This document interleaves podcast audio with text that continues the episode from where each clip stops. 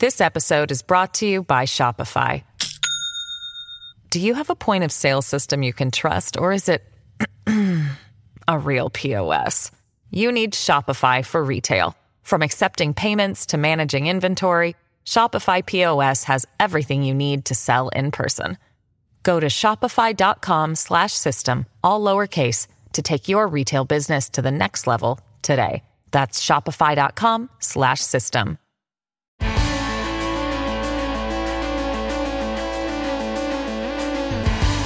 Pod Next.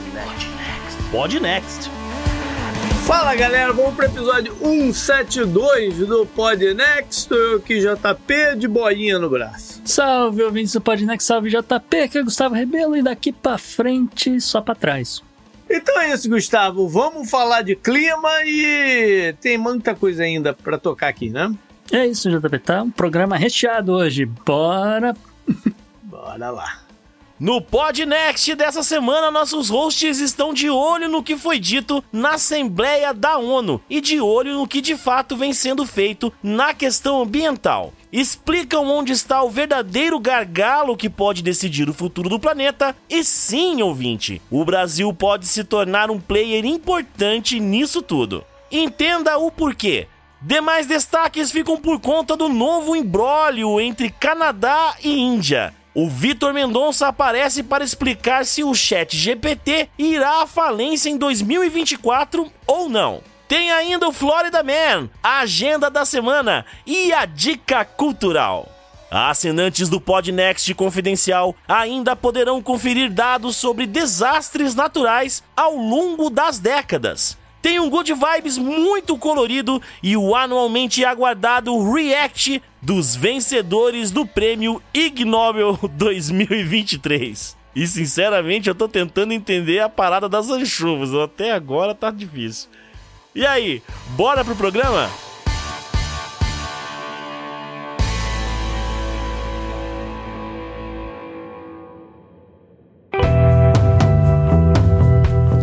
Assunto quente da semana.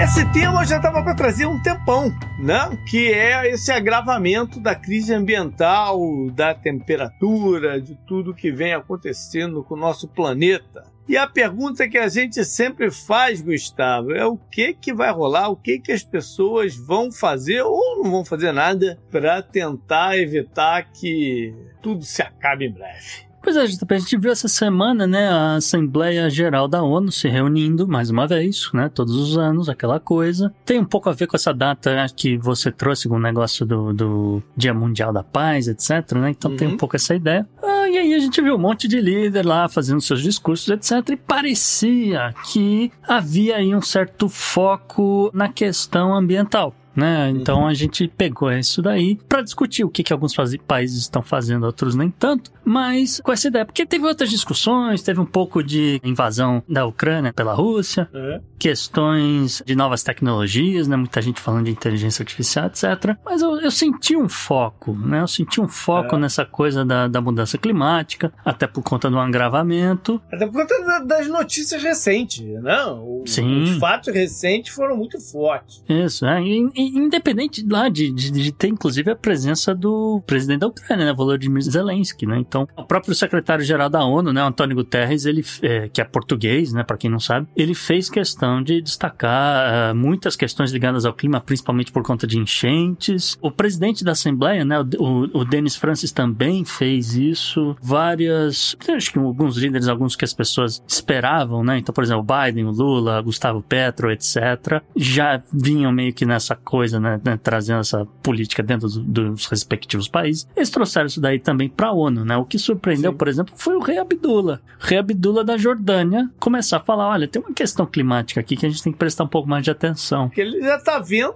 o negócio apertar lá pro lado dele de alguma maneira também. Sim. Senão não estaria falando. O meu primo, né, Marcelo Rebelo de Souza, presidente uhum. de Portugal, também veio com essa ideia e assim por diante, né? Só citar aqui alguns nomes, né? Sim. Vale lembrar, Gustavo, que a Assembleia estava desfalcada. Né? Uhum. Já se sabia, óbvio, que o Putin não iria. Tá. O Xi Jinping também não, assim como ele não foi no, no G20. Sim, Mas dessa vez também faltou o Macron, que tá enrolado até o fio do cabelo, né? sim. E o primeiro-ministro do Reino Unido, que não justificou muito bem a ausência dele, mas não foi. Né? Então deu uma esvaziada aí no. Quatro dos cinco membros de- do Conselho de Segurança não estavam lá. Né? Então, Ah, entendi. Tá, sim, se você for pensar por esse sentido, sim. É que eu tava, eu tava pensando mais no G7, mas tudo bem. É, mas de qualquer jeito, é, são, são, são presenças, são, são ausências de impacto, né? Sim, com certeza. Não, não, não tirando o mérito do, do ponto que você É levantou, só um não. parêntese aqui pra não deixar passar batido. Uhum. Não, com certeza. E aí, com essa ideia de que, olha, já que tá todo mundo falando de, de clima, né, vamos ver o que, cada um tá mais ou menos fazendo ou andou anunciando que iria fazer, etc. Porque essa questão do clima, né, a gente já falou aqui algumas vezes, são poucos os lugares que as pessoas realmente se importam né? Inclusive que o Brasil é o principal deles. O Brasil é realmente um, um problema muito sério a questão ambien- ambiental do ponto de vista político, porque realmente as pessoas realmente se importam com o clima. Eu acho isso fenomenal e, e extremamente importante, tá?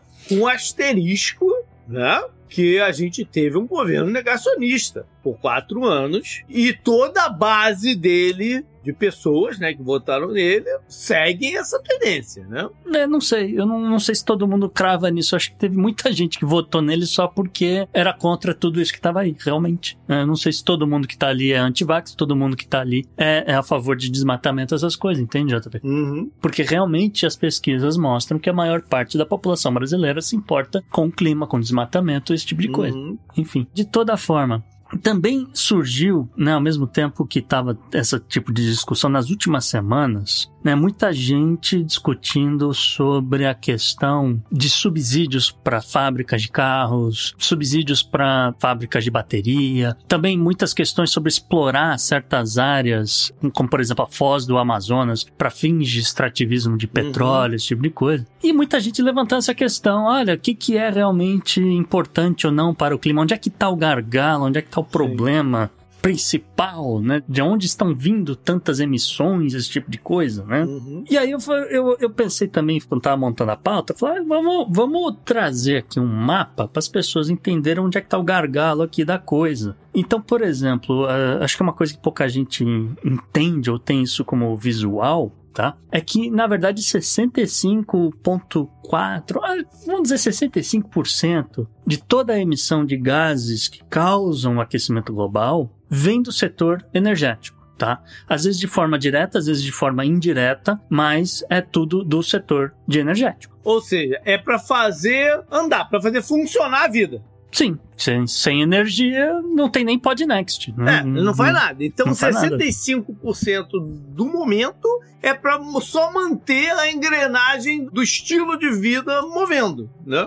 Isso, isso. Então, é, o que está nessa conta? Você tem nessa conta toda a energia que é gerada a partir de termoelétricas no planeta. Tá? Uhum. Então a gente vai falar um pouco mais para frente de termoelétricas, mas é isso, é toda essa energia que é gerada, tá? O, o Brasil de novo é uma exceção porque tem uma matriz energética extremamente limpa. Você tá falando da hidráulica, da, da, da, hidrelétrica, né? Não, não. É, se você somar além das hidrelétricas, eólica e solar no Brasil, que estão bem Uhum. avançados, você está falando de 75% de energia limpa no Brasil. Legal. É um número absurdo, assim, comparado com vários outros lugares. O Brasil está muito na frente. Mas você está falando aqui também, JP, de energia que é utilizada pelas indústrias, você está falando de energia que é utilizada para aquecimento, por exemplo, né? Aquecimento de prédios, prédios comerciais, prédios residenciais, esse tipo de coisa. Você está falando de. ah, Aquecimento ou resfriamento, no caso do, do, do tema do programa, é manter o ar-condicionado ligado, né? É, pode ser também, você tem razão. Tem um- nunca se vendeu tanto ar-condicionado para a Europa quanto em 2023. Você tem aqui uma questão ligada a emissões de, de, como, vamos dizer assim, secundárias, né? Então você tem uma, uma indústria que utiliza aquela energia, que já é extremamente suja, e ela ainda vai gerar ainda mais coisas poluentes. Sim. Então ela entra nessa conta. Conta também. Então, por exemplo, é o caso, a gente já citou algumas vezes, a indústria de cimento e concreto, a própria indústria petroquímica, né, porque você está fabricando plásticos, uhum. essas, essas, coisas, você também está gerando esse negócio. E claro que tudo isso, né, de, de plástico, como eu já falei, e outras coisas que acabam sendo gerando, isso aí tudo vai parar em lixo, né, no, num lixão, em, um, em algum lugar, e isso também vai acabar liberando gases poluentes, né? Então, tudo, somando isso tudo, você está falando em 65%. Aí você tem 16%, um pouco mais, um pouco menos, que é ligado ao setor de transporte e 18% que é ligado à agricultura ou a coisas relacionadas né, ao uhum. setor da, de agricultura, tá? Primeiro eu falar de transportes, que eu acho que é interessante, a gente já trouxe alguns detalhes com relação a isso no passado, mas só para constar, né? Indústria da aviação, né, responde uhum. nesse exato momento por 1,9% das emissões. 1,9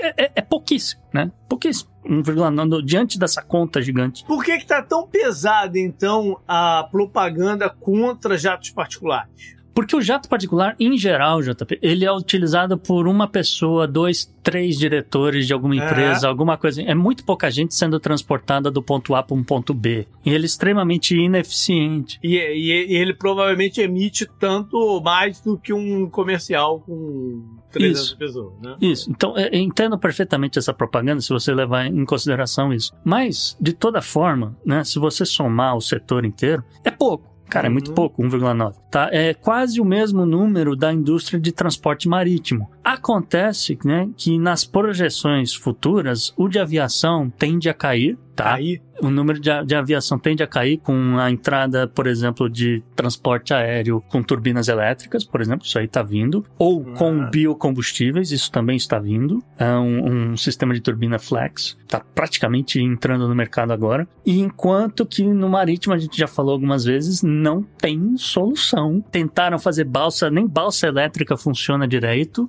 e ao mesmo tempo que você vai ver nos próximos anos, ou pelo menos a conta é que até 2030, o número de navio container circulando pelo mundo vai dobrar. Uhum. Então a gente está falando de um transporte marítimo dobrando o número de emissões até 2030. Então, nesse sentido, enfim, é, tem coisas aqui a se pensar. Né? Então, só, só colocando aqui que o número de transporte marítimo, o container que sai de um lugar do mundo para o outro, é muito pior, mas muito, muito pior do que um jato executivo que está todo mundo condenando geralmente. Uhum. É que é muito visual. É muito Sim. visual você condenar, por exemplo, o secretário do meio ambiente dos Estados Unidos viajando para cima para baixo de Learjet. É, realmente é uma coisa a se pensar. Agora, o transporte urbano em si, que é um problema, assim, é um número bem considerável, é um número perto de 12% das emissões, dividindo aí entre número de caminhões e, e, e, de carros de fato, né? Você tem a possibilidade aqui de fazer alguma redução que tem algum impacto, sim, uhum. certo? Mas aí, de novo, eu trago o meu comparativo, que, que, olha, o carro elétrico, ele ajuda, tá? A gente já trouxe aqui, já mostramos quantos quilômetros você tem que rodar, independente de, de da fonte de energia que você está usando para carregar a bateria do carro. Mas, mesmo que você troque metade da frota de carros do mundo, que é muito carro, uhum. e muita bateria de lítio, que sabe-se lá de onde é que vai ter que tirar esse lítio, se não pois vai ter é. que tirar do fundo do oceano. Se você trocar metade da frota do mundo, ainda assim você está olhando em uma, uma redução talvez de 4%. Entendeu? É, o, o, negócio do carro elétrico é, tem esse pipinaço que é a bateria, uhum. né? E, por isso só, se você for minerar para tirar tudo o lítio que precisa para fazer as baterias, provavelmente você vai jogar tanto no ar aí quanto o negócio. Né? É, mas não, não, isso aí entra na conta, tá? Isso aí entra, entra na, na, conta, conta é. do, do, dos 25 mas, enfim, mil quilômetros. É um, é um recurso também que não é ilimitado, né, no não. lítio no, no, no, mundo. Tanto que você tem que cavar do oceano, porque pois em é. terra não tem lítio suficiente. Pois é. Então não, não é a solução, né? Ele é, um, é um paliativo. Esse é bom para nossa consciência. Sim. Tipo assim, pô, o meu carro não tá poluindo, eu tô usando aqui o, o a bateria. Uhum. Entendeu? É bom pra. Mas no, é, o, que, é o que você tá dizendo. No escopo geral, ele não muda tanto assim o ponteiro da parada, né? É, 4%. Eu, é. é um número bom, né? comparado com várias outras coisas. Pô, mas pra, pra chegar nesse 4% precisa de muito, né? Precisa de muito. Que é o a grande parada do transporte é que tem que se encontrar maneiras de se diminuir a necessidade de deslocamento das pessoas. Ah, sim. Esse que é o ponto. É usar menos. Como se fazer para as pessoas e, e, produtos e tudo se deslocarem menos. Não, eu diria que é uma questão de planejamento urbano, é uma questão de planejamento de cada empresa realmente, como você fala, é, na coisa do, do deslocamento ou não. Mas, no final das contas, ele é o mais visual de todos. Né? Ele é o mais visual de todos você falar, ah, aqui na Noruega não vai mais vender carro com motor a combustão, vai ser tudo elétrico a partir de 2035 ou 2030, não sei agora qual é a meta deles, mas é por aí. É, a, o Reino Unido é que o Reino Unido é que passou de 30 para 35 essa semana. É. É, exatamente. É um desses é, que é. falou: ah, não vai mais vender carro a combustão, vai ser tudo elétrico. Não, beleza, cara. Você tá, realmente tem um país aí, 5 milhões de habitantes, deve ter mais ou menos isso de, de carro. E aí você olha e fala: não, beleza, então vai trocar todo mundo, todo mundo ali vai ser elétrico. É visual, você vai viajar, vai lá para Oslo, vai para países escandinavos, não sei o que, você vai ver um monte de carro elétrico na rua. Incrível, realmente incrível. Mas, no final do dia, você está falando aí de, um, de, sabe, de, um, de uma redução de uhum. até 4% do que tem pra, por aí no mundo, sabe? Então, para chegar no, num número que vai ter impacto de fato no clima, você tem que mexer no setor energético. Uhum. Ponto. Tem que mexer no setor energético. E para fazer isso, você vai ter que ter investimento. Então, a gente tem algumas movimentações de alguns governos, JP. Né? Então, a uhum. gente viu alguns anúncios, por exemplo, a Itália. Né? A Itália, do, do, do, governo Giorgia Meloni, disse que vai reintroduzir energia nuclear no país em até 10 anos, tá? Então, construção e finalização e voltar à implementação. A reintroduzir? A Itália não é conhecida por, por energia nuclear. Ela foi isso aqui é interessante. É? O programa nuclear italiano, ele começa junto com o do resto do mundo, por volta da uhum. década de 60, só que pararam na década de 80 depois do acidente de Chernobyl. A galera foi pra rua, protestou, o governo italiano falou: fecha esse troço. Volta o carvão, volta o gás natural, entende? Então, uhum. não é. Hoje não é realidade. Fecharam todas, de novo, na década de 80. Tentaram reintroduzir algumas vezes na década de 90, começo da década de 2000, mas né, não rolou. Não rolou. E agora Jorge Meloni está tentando né, trazer isso aí de volta, né? Plano aí do ministro do Meio Ambiente italiano, o Gilberto Frattin. Segundo o ministro, a Itália tem empresas, né? Apesar de não ter as usinas, ela tem empresas pesquisando, desenvolvendo reatores de quarta geração, inclusive com um conceito novo, um negócio que chamou a atenção enquanto eu estava lendo, que eles pensam em utilizar, por exemplo, chumbo no lugar de água tá? Então você vai resfriar o reator usando chumbo, você vai uh, coordenar os nêutrons usando chumbo. E segundo o cara lá também, eles têm a capacidade de reutilizar, reciclar o lixo nuclear, entendeu? E aí você, pô, aí você tá falando de um negócio bem mais sustentável, que já não tem emissão praticamente nenhuma, tá? Uhum. E também só para pontuar que na semana passada, né? Por que, que esse anúncio veio agora? Porque na semana passada o custo de energia na Itália subiu 17%, de novo atrelado ao preço do gás natural, tá? Nessa mesma pegada nuclear, a Turquia, Turquia do senhor Erdogan anunciou que está prestes a fechar aí um acordo para a construção de uma usina nuclear com reatores chineses na região da Trácia, tá? Tá também se movimentando nessa direção. O governo Olaf Scholz, que fechou as últimas usinas nucleares do país esse ano, anunciou um bilhão de euros em investimento para acelerar o desenvolvimento de reatores de fusão em até cinco anos. O que, que ele sabe, então? Porque, né? Porque essa parada é, é uma caixa que não tem fundo, né? A fusão. Mas a gente não tira nada. Então, o que, que ele tá sabendo para gastar esse dinheiro todo nesse, nesse programa? Ele sabe que, bom, primeiro que ele sabe que a Alemanha está um pouco para trás. Segundo, é que realmente os Estados Unidos, por exemplo, que está mais avançado na questão da fusão, já está conseguindo reproduzir os experimentos, né, para desenvolver o reator com mais frequência. É uma questão depois de você terminar de desenvolver a tecnologia aumentar a escala, mas que está bem mais avançado, tá. Porque a hora que isso estiver em escala, metade dos problemas que tá falando aqui vão embora. Exatamente. Não? É, a gente ainda tá esperando aí uns 20 anos, mais ou menos, 25 anos, para começar a ver alguma coisa no sentido comercial, só que a Alemanha tá para trás. Então, o Olaf Scholz, com apoio da Annalena Baerbock, que é do Partido Verde Alemão, que cotada para sair candidata numa futura chapa aí, junto com os caras, etc., né, lançou essa, né? Falou, olha, reatores de fusão vamos acelerar. A Alemanha está um pouco para trás, vamos acelerar esse negócio para estar tá trabalhando já com a indústria alemã, que está muito dependente de gás natural importado, está tudo muito caro, etc. E vamos fazer acontecer em até cinco anos. Pelo menos o desenvolvimento, pelo menos ter alguma coisa, alguma tecnologia alemã. Eu acho que é isso que eles querem fazer, uhum. porque realmente instalar um reator de fusão em cinco anos vai ser impossível.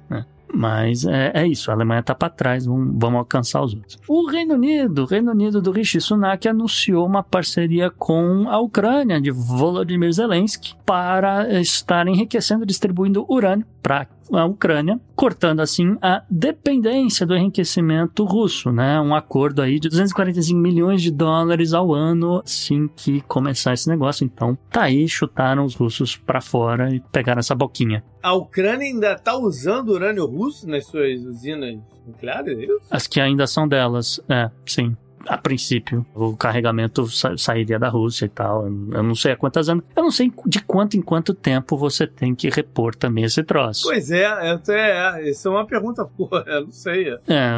é, eu tenho certeza que Zaporizhia recebe urânio russo, né? Eu não sei há quantas anos, mas essa é aquela usina que tá na maior da Europa, aquela confusão toda. Que tá na mão dos russos. Tá na mão né? dos russos, justamente. Pois é. Então não é tão problema repor. Mas as outras é que nas menores eu não sei há quantas anda, qual a frequência frequência que você tem que repor, mas deve estar tá chegando perto e tá aí, né, o acordo para resolver esse problema. A Índia, JP. Índia tem sido destaque, ela vai voltar mais tarde nesse programa. Mas a Índia tem como meta chegar a 500 gigawatts de capacidade de geração de eletricidade baseada em combustíveis não fósseis até 2030. Mais ou menos 60% dessa energia, né, uns 300 gigawatts, eles querem que seja de energia solar, o que meio que faz sentido pela proximidade da Índia com os trópicos. E o governo Modi disse que em 2026 o país irá quadruplicar a sua capacidade de fabricação de painéis fotovoltaicos e que deve entrar assim ou se consolidar dessa forma nesse mercado, tá? A gente já trouxe aqui a informação semana passada na coluna do meio ambiente dizendo que, olha, os painéis europeus nesse exato momento são os mais caros do mercado, tá complicada uhum. a coisa, tem empresa falindo e não tem nenhuma movimentação nesse sentido de salvar essa, essa indústria, tá? Estados Unidos aumentou a, a produção, o México aumentou a produção, o Canadá aumentou a produção, tá todo mundo indo nessa direção. E a Índia falou, ah, eu vou também, vou entrar forte meu painel tende a ser um dos mais baratos também. Então tá aí o posicionamento da Índia, tá?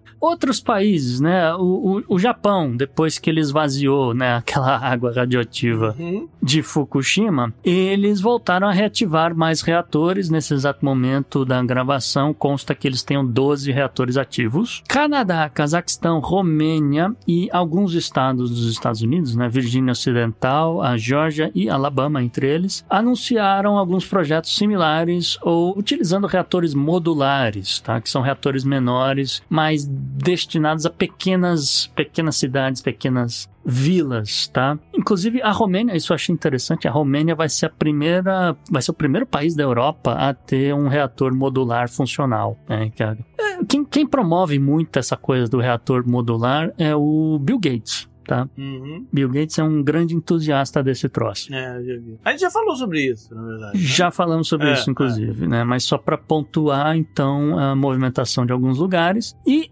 Finalizando aqui com o Brasil, Brasil que recentemente uhum. anunciou Minha Casa Minha Vida com painéis solares, um negócio que a gente já, já discutia, já apresentava projeto há 15 anos atrás para fazer acontecer a questão de geração solar, eh, de energia solar no Minha Casa Minha Vida e também de reuso de água, mas o reuso de água não foi para frente ainda. Beleza, então acho que nessa parte energética tem algumas coisas caminhando. A uhum. grande pergunta é se é o suficiente. É né, para estancar esses problemas todos que a gente está vendo. Não, não estancar o problema, mas estancar o escalonamento do problema, que é o que está acontecendo agora. Pois é, na verdade é que, olha, se for só isso daí, não, não dá nem pro começo. É. Porque se você olhar, de novo, dados do Our World Data, essa enrola a língua pra caramba, mas é a entidade que levanta esse tipo de informação. Você tá olhando ali, cara, em 2022, é, quase que é, 80% da energia do planeta é dependente de petróleo, carvão e gás. Pois é. É 20% que é nuclear, que olha, tá- a gente está falando de nuclear, nuclear, nuclear. Nuclear é mais ou menos 5%. Se você dobrar, você está falando de 10%. Solar e, e eólico, né, ou outros renováveis também. Se dobrar, a gente está falando de mais uns 10%. Mas tem que mexer é no resto, né? Sim. Tem que desativar esse, esse, esse tanto de usina de, de carvão e, e de gás natural, principalmente. Substituir algumas coisas que. Isso meio que já está acontecendo naturalmente, pelo menos na Europa. Eles estão aposentando os antigos trens a diesel e colocando trens elétricos. Então, é, tá andando, mas, mas a- as usinas termoelétricas estão aí funcionando, cara. E esse é que é o gargalo. Pois é. Mas para substituir, você precisa colocar dinheiro e investir. Né? Esse é o problema. Cadê Não, o dinheiro? A pessoa não quer.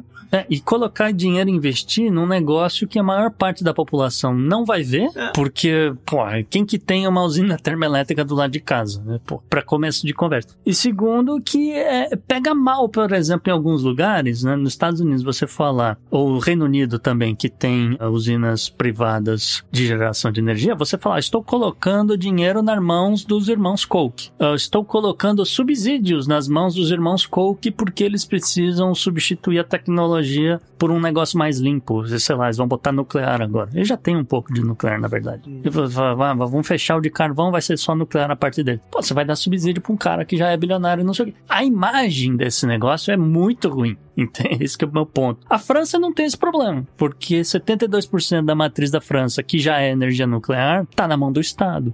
Uhum. Então, para eles expandirem esse negócio não é tão feio. Problema, de novo, são esses países que têm algumas usinas privadas. De novo, Itália, Alemanha e Reino Unido, eh, Estados Unidos principalmente. O Brasil não tem esse problema, tá? Agora, eh, vamos falar um pouco de transporte, JP, né? Porque como eu falei... Voltar pro transporte. né? Voltar, é, falar um pouco, voltar nessa questão, porque como eu falei, 16,2% da emissão é isso, sendo que dessa conta aí uns 12% é realmente transporte rodoviário. A gente falou da questão do carro elétrico, etc. Bom, não tem só carro elétrico no mundo, tá? Você tem outras opções que parecem um pouco mais interessantes, tá? Uma das alternativas principais que vem se falando, ou se falou um pouco mais, inclusive na Assembleia Geral da ONU, foi a questão do hidrogênio verde, tá?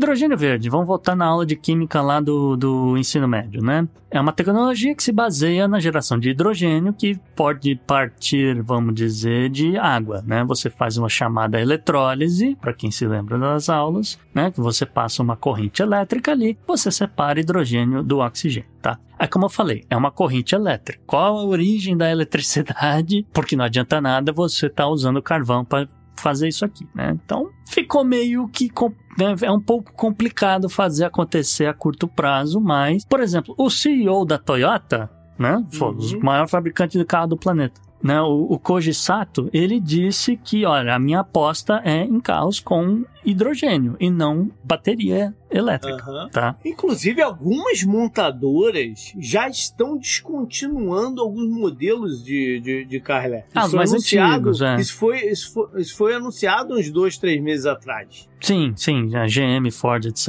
realmente estão cortando aqueles primeiros modelos deles, que no, no final das contas não, não chega nem perto do, do que você tem hoje de tecnologia mais avançada, tá? Mas, voltando aqui pro hidrogênio, né? Ela pode ser obtida de fontes renováveis, aí fica, fica legal, entendeu? Porque você está produzindo combustível sem emitir dióxido de carbono para a atmosfera, né? Ou e metano e outras coisas. E aí a gente volta na questão anterior. Se resolver a questão da energia primeiro, pode ficar legal essa coisa do hidrogênio. Agora, dito isso, JP, entra o Brasil na parada. Mas como é que é isso? Só, só, só pra pessoa entender, como é que o, o motor disso? Você bota água no, no, no, no tanque e deixa a água rodar lá dentro, é isso? Não, o próprio hidrogênio. Você tem que meter um tanque Não, é uma. hidrogênio? Basicamente, você vai injetar célula combustível de hidrogênio no, no tanque. Hum, Enfim, é, coisas ainda serem um pouco mais avançadas. Algumas coisas já existem, mas tá, tá, tá em questão de tornar isso em escala global, né? Mas É. como eu falei, entra o Brasil na parada, né? Um dado que saiu na Bloomberg e que o professor da Universidade Federal de Pernambuco, Écio Costa,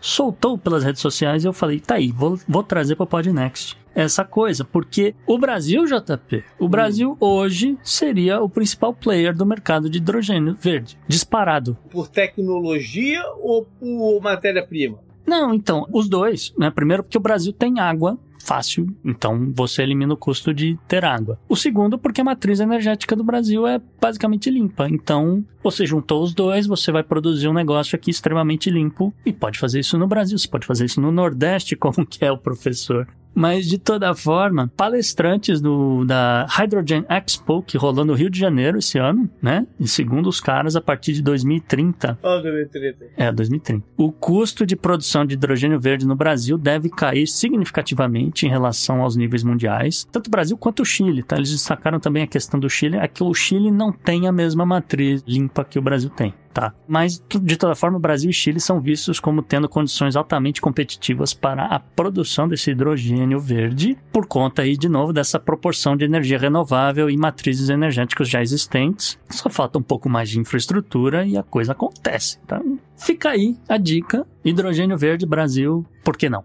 Beleza. Se quiser dar uma olhada nos outros top 5 aqui que seriam competidores nesse mercado de hidrogênio verde, seria o Brasil número 1, a China número 2, o Chile número 3, a Suécia número 4 e a Espanha fechando aí o top 5. Aí depois dispara, o preço dispara muito. Aí a gente corta essa parte de geração de energia, a gente faz uma pausa na pauta porque a gente tem que falar de desastre. É, como eu falei, inspirou parte da inspiração do tema foram as, tudo que a gente viu recentemente acontecer. Foi na Líbia, no sul do Brasil, Uhum. na China e em diversos lugares que enchentes e calamidades estão acontecendo. Isso. E assim, eu acredito que enchentes e calamidades são bem visuais, né? Porque às vezes a gente fala que toda semana, ou quase toda semana, falando ah, de, de meio ambiente, a gente traz algum dado aqui, não sei o que, as pessoas questionam, dizem que é- o termômetro tem viés político, já, já vi de tudo quanto é coisa, né? Uhum. Mas enchente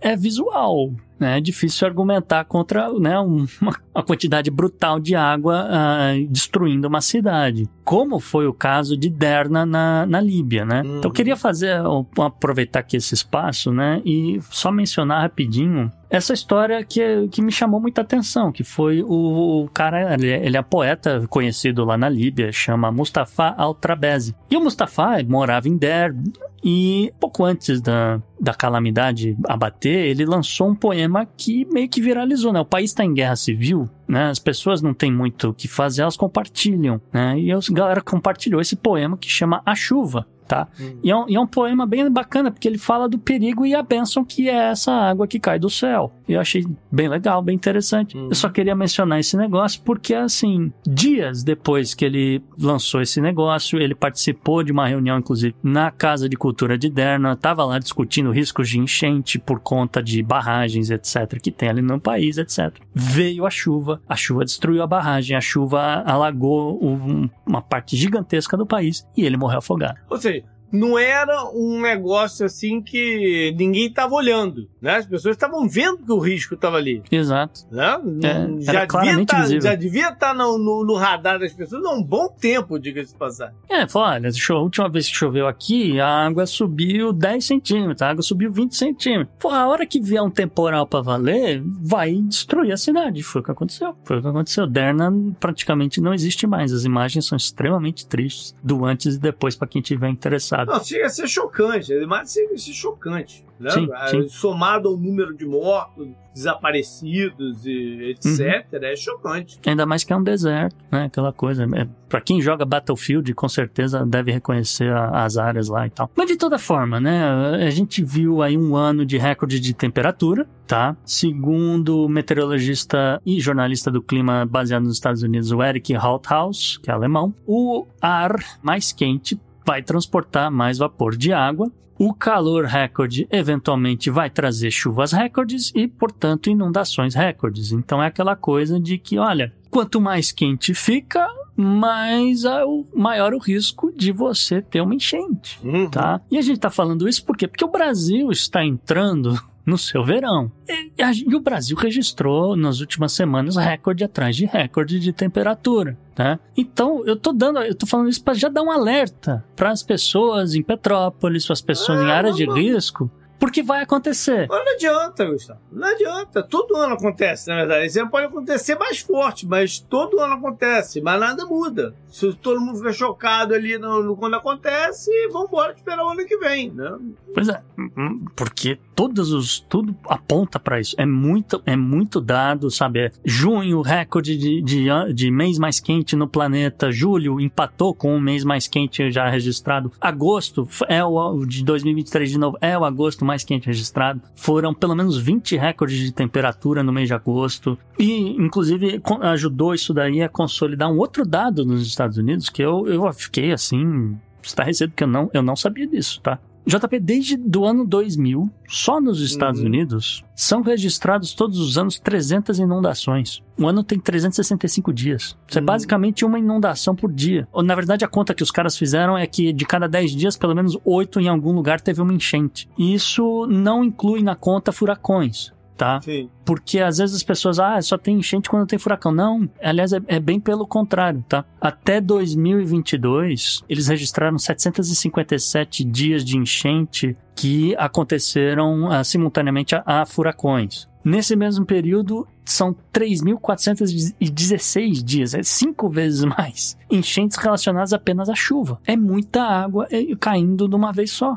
É basicamente isso. E você tem dados né, no, da NOAA, né, que é a Agência de Meteorologia dos Estados Unidos, que mostram que todos os estados, todos os 50 estados e o Distrito de Colômbia tiveram alguma enchente no ano de 2021. Uhum. É que aí ele está contando não só as que trazem uma calamidade, mas é qualquer tipo de enchente, né? Sim, mas não é pouca coisa, né? Não é, não é pouca coisa, exatamente. Você destruiu ah, alguma coisa, né? Para, ser considerado enchente, né? Olha, tem que ter caído uma quantidade X lá de água, a gente considera isso aqui uma enchente, por quê? Porque vai alagar um trecho aqui de estrada, a gente vai ter que fechar a estrada porque não é seguro. A gente, né? Aqui na minha região, pelo menos, isso é o que é acontece. Tem uma estrada que corta um pântano. Quando uhum. chove demais, alaga, fecha a estrada. Uhum. Não tem como passar. Não tem ponte, mas não tem como transitar. É, é a água que acumula, não tem pra onde escoar. É onde eu também já vi jacaré atravessando a, a estrada, tá? Acontece. Mas de toda forma, esse é o verdadeiro desastre natural que eu acho que é pouco falado. Olha, todo dia tem enchente em algum lugar nos Estados Unidos. E aí você soma o furacão a isso tudo. Soma né? O furacão tudo. também é um resultado do, do aquecimento, né? especialmente dos oceanos. Isso é um outro tema, que nem vai dar para entrar hoje. Mas a gente está à beira de uma mudança completa da, das correntes marítimas do, do planeta por causa da diferença de temperatura. As pessoas não, os cientistas não sabem o que vai, vão acontecer com as correntes marítimas. Sim. Isso pode, isso pode ser uma catástrofe global, na verdade, dependendo do que vai uh, rolar. Não, quer ver? As pessoas gostam quando a gente traz um pouco pro lado econômico da coisa. JP, qual foi a última vez que você precisou mudar o seguro da sua casa? Ah, nem me fala sobre isso, cara. Porque meu seguro só aumenta, já tem uns 4, 5 anos. Eu tô até pleiteando para baixar agora, já que eu troquei meu telhado. Hum. tô pleiteando para baixar agora, mas ainda não rolou. Não, eu já tô na terceira empresa nos últimos três. Não, dois anos e meio. Eu já tô na terceira empresa. Porque chega, conclui o, o tempo de um ano de contrato, os caras mandam cartinha dizendo é, que não, não, que, não querem mais. mais. Mas né? não só não querem mais, muitas saíram. Mas aí é um problema da Flórida mais do que de qualquer outro lugar, né? Porque por causa dos furacões, muita empresa de seguro saiu daqui. Sim, mas, é. mas não deixa de ser um grande problema econômico, porque, Sim, olha, tá. você está cortando empregos no estado da Flórida, você está cortando empregos em outras áreas de risco, porque... Não, e o custo de vida, cara. O meu seguro, pô, de 10 anos para cá, mais do que dobrou. Sim, sim. E outros estados também têm outros problemas relacionados a incêndio florestal, aquela coisa. A Califórnia também tem esses problemas. Uhum. Mas, a princípio, é isso, cara. As, as seguradoras estão perdendo o, o, filé mignon, vamos dizer assim. Que era, olha, não, não vai acontecer nada por um bom período, você vai pegar um, um bom dinheiro aqui. Mas o que está acontecendo ao contrário, está tendo cada vez mais desastre, cada vez mais casas precisando de reparos e tá nessa, né? Enfim, esse é um, um dos grandes problemas ou consequências consequências desses furacões, tá? Eu só queria terminar tocando em um assunto que a gente já trouxe aqui, a gente até fez a brincadeira, a gente falou que é o projeto Highlander 2 do planeta. Do, dos placas solares no espaço? É, que é a coisa da captura de carbono, etc. Que eu sei que tem um pouco de, de parece muita loucura, tá? Mas a coisa tá acontecendo, JP. O que, que eu posso fazer? Né? Você olha as notícias é o que tá acontecendo. A primeira que chamou a atenção foi a senhora Microsoft. A senhora Microsoft anunciou uma parceria com a Heirloom. A Heirloom é uma empresa localizada no estado da Louisiana e eles vão colocar 200 milhões de dólares nessa startup nos próximos 10 anos para desenvolver a tecnologia de captura direta de ar, tá? Essa mesma empresa Heirloom, ela já conseguiu 1.2 bilhões de investimento, um fundo, né, do Departamento de Energia Federal, né, nos Estados Unidos, com essa ideia de que vai expandir o projeto deles de capturar carbono, com essa ideia de que, olha, você coloca isso daqui numa daquelas indústrias de concreto que a gente falou que polui pra caramba, e você elimina aí um tanto bom de, de emissão de gás carbônico, entendeu? Então, é mais ou menos essa ideia. A Microsoft quer entrar nesse negócio. Se a Microsoft quer entrar nesse negócio, JP, as concorrentes também querem. Né? Então, por exemplo, a Amazon anunciou que vai financiar a implantação de um sistema de captura direta de ar, né? Comprou aí um, acho que é 250 milhões de toneladas métricas de remoção de carbono da empresa Stratos, é uma outra startup aí. A Amazon não, não divulgou muitos valores, mas também quer ver se os caras entregam aí essa captura de carbono. Né? Não sei eu não sei muitos detalhes sobre a tecnologia dos caras, tá? O que eu sei é que, por exemplo, a Frontier, né, uma startup de captura de carbono fundada em 2021 pela Alphabet, né, Alphabet Google, conseguiu levantar um bilhão de dólares em financiamento para projetos também nessa área, junto com algumas outras empresas também grandes. Então a Meta tá no, no rolo, a McKinsey, o Shopify e o Stripe que é uma fintech. Nos Estados Unidos, você sabe que tem pelo menos 12 startups especificamente com muita grana na mão para estar tá realizando projetos nesse sentido de captura de carbono, tá? E finalizar aqui também falando de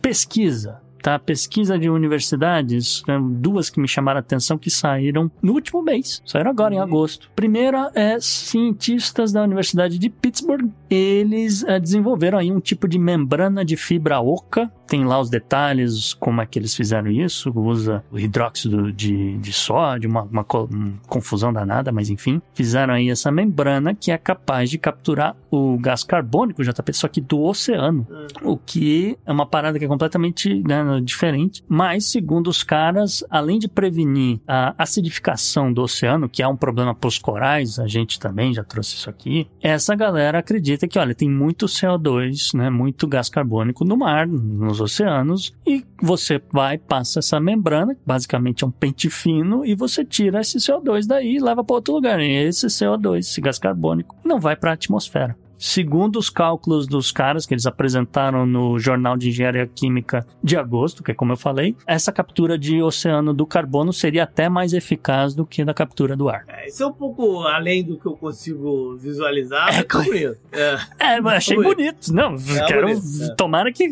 resolva, né? Que ajude aqui o negócio, mas é, tudo ajuda, né? Que é o que eu falo. Outra coisa, esse aqui eu achei, achei mais interessante, que é aqui da Flórida, tá? É, cientistas da Universidade Universidade do centro da Flórida, vizinhas de você aí. Go UCF. Exatamente, é, o, é os to touros, né? Não, UCF é Golden Knights. Golden Knights, perdão, não, é... confundi com, acho que é, é o North South Florida. South, South, South, Florida. South Florida, de Tampa, que são os... São os, os touros, é verdade. Bom, olha só, essa galera do, do centro da Flórida desenvolveu aí um fotocatalisador utilizando boro, etc. E, segundo os caras, isso aí é capaz de capturar a emissão de metano, que é onde eles, eles resolveram focar. Segundo eles, né, o metano, segundo eles não, né, porque segundo vários cientistas, na verdade, o metano é 80 vezes pior do que o, o gás carbônico. Então, convém você desenvolver uma tecnologia para pelo menos avançar essa coisa do metano, né? Então, com isso em mente, os caras foram lá, fizeram aí esse fotocatalisador, que, segundo eles, é legal, porque não só você captura metano, como um dos produtos que você gera nessa captura é justamente hidrogênio. Uhum. Então, você tem aí um hidrogênio verde puro que você pode transformar depois em combustível. Então, tem essa, essa outra vantagem aí. Eu achei que os caras têm alguma coisa interessante em mãos. É. Né? Enfim. Isso aí, Go Knights! Up next. Up next.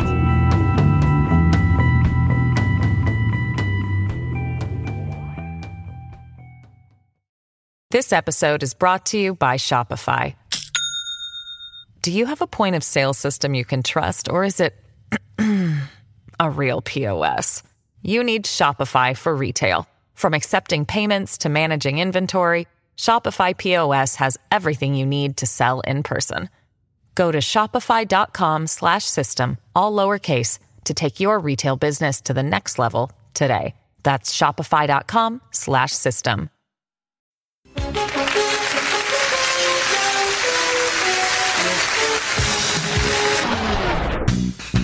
Personagem da semana é póstumo. Pois é, JP, não cabia fazer um obituário desse cara, tá? Porque tem muita coisa acontecendo. A gente tá falando aqui do, do assassinato, né? Que foi encontrado morto com dois tiros, tá? Foi baleado o senhor Hardip Singh Nijar, um encanador de 45 anos e um separatista do Kalinistão que morava no Canadá, justamente. Ele era Sikh. O que seria o Kalinistão?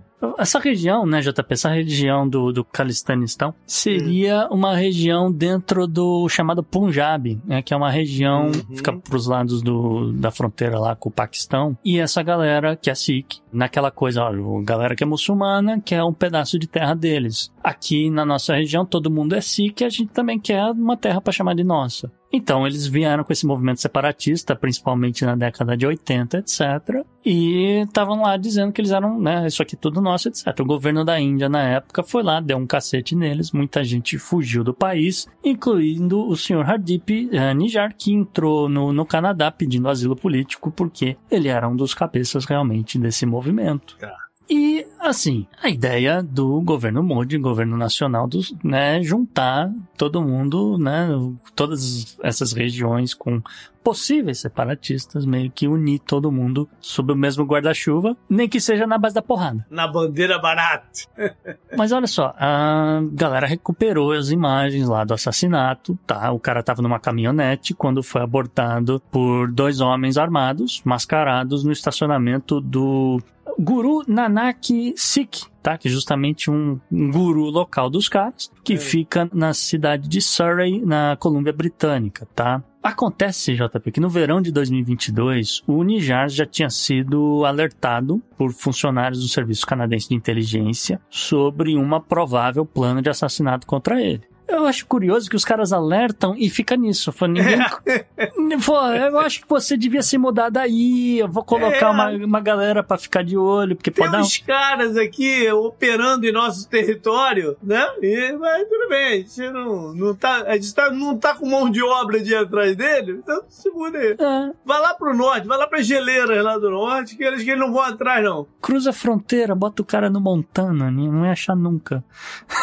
olha só. Ai, ai. Ai, olha só. Porque assim, vem a parte que pegou muita gente de surpresa tá? Porque muitas evidências apontam, né? Muitas evidências que justamente a agência de inteligência canadense encontrou apontam de que o, o, os responsáveis, né? Os responsáveis por esse assassinato foram agentes do governo da Índia infiltrados no Canadá. A gente falou de espionagem recentemente, JP. Uhum. Né? Faz parte aqui do jogo da espionagem você, né? Colocar uns assassinos de plantão no país dos outros. E por azar do Sr.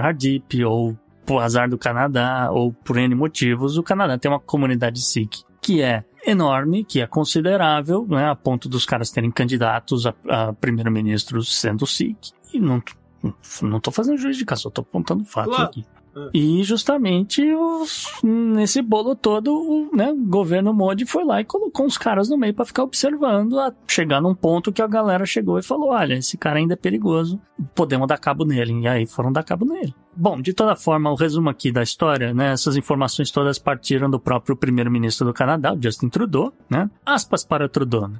O Canadá é um Estado de direito. A proteção dos nossos cidadãos e da nossa soberania é fundamental. Nossas principais prioridades têm sido, portanto, que nossas agências de aplicação da lei e de segurança garantam a segurança contínua de todos os canadenses. Fecha. A partir dessa declaração do, do Justin Trudeau, veio uma avalanche de desdobramentos, tá? Sim. Foi muita coisa acontecendo em muito pouco tempo. Muita declaração cruzada, não só declaração, ações também. Né? Ações, sim, e toda hora um break news. É, fica, fica de saco cheio, porque toda hora um break news aconteceu alguma coisa no Canadá. Mas assim, o Canadá, em primeiro lugar, destituiu um diplomata indiano importante, tá? O nome não foi revelado, mas basicamente chutaram o cara do país. Aí a Índia foi lá e chutou um, cana um, um diplomata canadense de volta pro Canadá, né? Uhum. Aquela coisa. Aí começou uma série de manifestações de Sikhs por todo o Canadá, justamente, né, assim que ficaram sabendo, se organizaram, ficaram sabendo da morte do Nijar, Uhum. e essa galera culpando o governo indiano, o governo Modi, tá? O governo Modi divulgou um comunicado dizendo que rejeita a declaração e as acusações do Trudeau. A ministra canadense de Comércio, a, Mary In, ela disse que está adiando uma missão comercial à Índia, que estava marcada para outubro, nessa ideia de que o Canadá e a Índia iam a, a expandir o comércio bilateral entre eles. né? Não vai acontecer pelo visto. Já o ministro das Relações Exteriores da Índia, em nota, disse que todas as alegações procuram desviar o foco dos terroristas e extremistas Khalistani que receberam abrigo no Canadá e continuam a ameaçar a soberania e a integridade territorial da Índia. Hum. Tome de fogo cruzado, né? Aquela coisa. Aí, né, a galera de fora, vendo essa briga de Canadá com Índia, tinha que falar alguma coisa, né? Então, por exemplo, a porta-voz do Conselho de Segurança Nacional dos Estados Unidos, a Adrienne Watson, soltou um comunicado que a Casa Branca estava profundamente preocupada com as alegações do governo canadense contra a Índia e que é fundamental que a investigação no Canadá prossiga e que os perpetradores sejam levados à justiça. Legal. A Austrália também está em diversos grupos junto com a Índia. Né? Os Estados Unidos não precisa nem dizer, né? Mas a Austrália também está lá. Eles estão no, no chamado Quads, eles estão no chamado Inteligência dos Cinco Olhos, que trabalhou no, naquela mega operação que pegou vários traficantes de drogas em vários países ao mesmo tempo, naquela coisa toda. E, enfim, a Austrália classificou os relatórios como preocupantes e disse que está monitorando a situação. O secretário de Relações Exteriores britânico, James Cleverly, que esse sim foi para a ONU, na ONU ele disse que está também preocupado e que é extremamente importante a investigação do caso, mas que seria inútil especular agora sobre os seus resultados. JP, eu não sei você.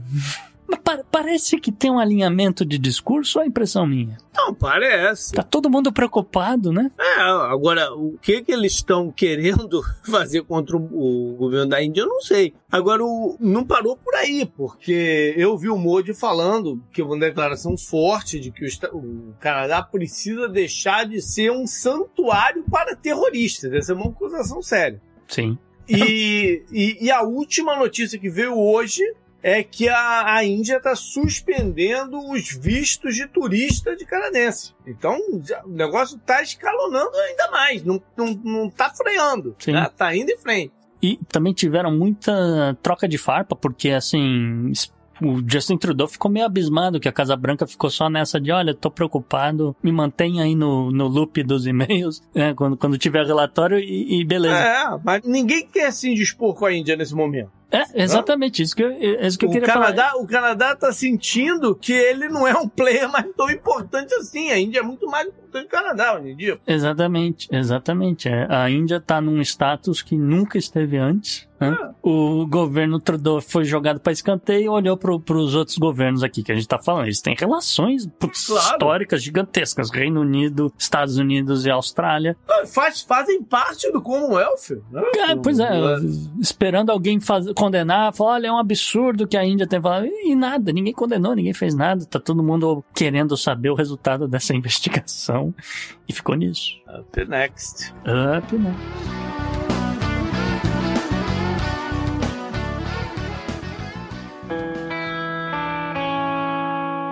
Economy. Economy. Economia mundial. JP, essa semana de volta ao Podnext, a gente traz o nosso economista, o Vitor Mendonça. Vitor Mendonça que está um pouco preocupado com o chat GPT, que andaram falando muito aí nessa questão que, olha, o chat GPT ele não é muito sustentável não, ele é muito caro de, de se operar e não sei o que, parará, parará. Então, Vitor, explica pra galera o que, que tá acontecendo. Olá, queridos ouvintes do Podnext. Tudo mais constante? Aqui é Vitor Mendonça, economista, e depois de um tempo ausente na coluna econômica, em meio a grandes acontecimentos no mundo da economia, eu volto, mas não para falar do que comumente havia falado, estava falando, eu volto para falar de outro assunto, mas um assunto que está no nosso dia a dia, um assunto que todos nós que consumimos o conteúdo da internet estamos muito a par e que provavelmente você já viu pelo título, pela chamada desse episódio, que é a OpenAI, que é a criadora do ChatGPT, do modelo GPT, né, de linguagem generativa, e a dificuldade que a OpenAI viria a ter ou estaria tendo, como foi amplamente divulgado pelas notícias nos últimos dias, nas últimas semanas, face a um, um dado que foi revelado sobre os custos de produção da organização, que a gente vai entrar no detalhe mais à frente aqui na coluna.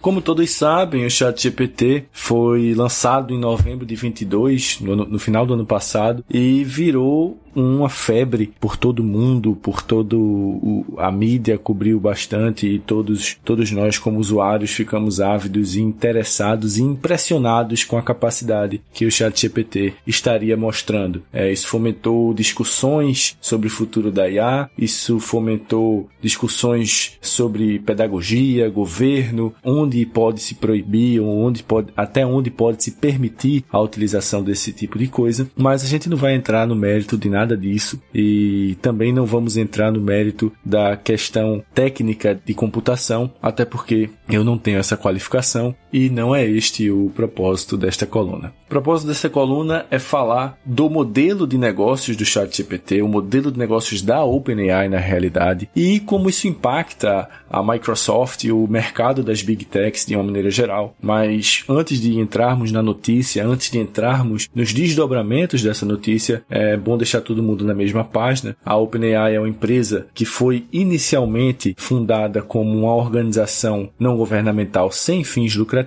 voltada para pesquisa no âmbito da inteligência artificial. Com o tempo, com o lançamento dos produtos ChatGPT, da Dali, a empresa necessitou criar um braço com fins lucrativos e criou um modelo não tão capitalista, não tão interessado em aspectos de multiplicação de patrimônio, de equity, de resultados, porque as notícias que saem da estrutura societária do modelo de negócios da OpenAI é de que é uma empresa que faz muito a partilha do lucro entre os seus colaboradores e que também não tem interesses de fazer com que as suas ações venham a público, venham a ter uma oferta inicial pública de ações, que é o IPO. Mas, no entanto, a empresa, para se rentabilizar, a empresa para conquistar investimento e continuar investindo na pesquisa, que é, como diz o seu CEO, Sam Altman, o principal propósito da organização, é a visão por trás dos valores organizacionais da empresa, ela precisou adquirir investimento, adquirir um pouco mais de capital através dos roadshows da vida, dos private placements, dos investimentos. E aí, como coloca no, no site amplamente utilizado para essa, esse fim, o Crunchbase, o valuation dessa empresa hoje, ou seja, o valor da, da firma hoje, ele está na casa de 29 bilhões e ele teve sete rodadas de investimento, totalizando um aporte de 11,3 bilhões de dólares. Isso tudo em dólares, 29 bilhões de dólares e 11,3 bilhões de dólares. O maior investidor, como todos sabemos, é a Microsoft e aí também atrás dela alguns fundos que investem nesse tipo de negócio. Em termos de modelo de negócio, o ChatGPT, que é o principal produto, o carro-chefe da OpenAI, tem uma versão freemium, que é aquela mais utilizada pela maior parte dos usuários, mas que como todo modelo freemium, ou seja, todo modelo gratuito limitado a uma certa restrição imposta ou de maneira proposital ou de maneira circunstancial, a empresa também tem outras frentes, de research, principalmente de pesquisa para o âmbito da inteligência artificial e como pode se pensar, como pode se inferir, tudo isso tem um custo altíssimo. O ChatGPT, a OpenAI, o Dali, eles se enquadram, se inserem no mercado de inovação disruptiva que vimos falando há tanto tempo nas tecnologias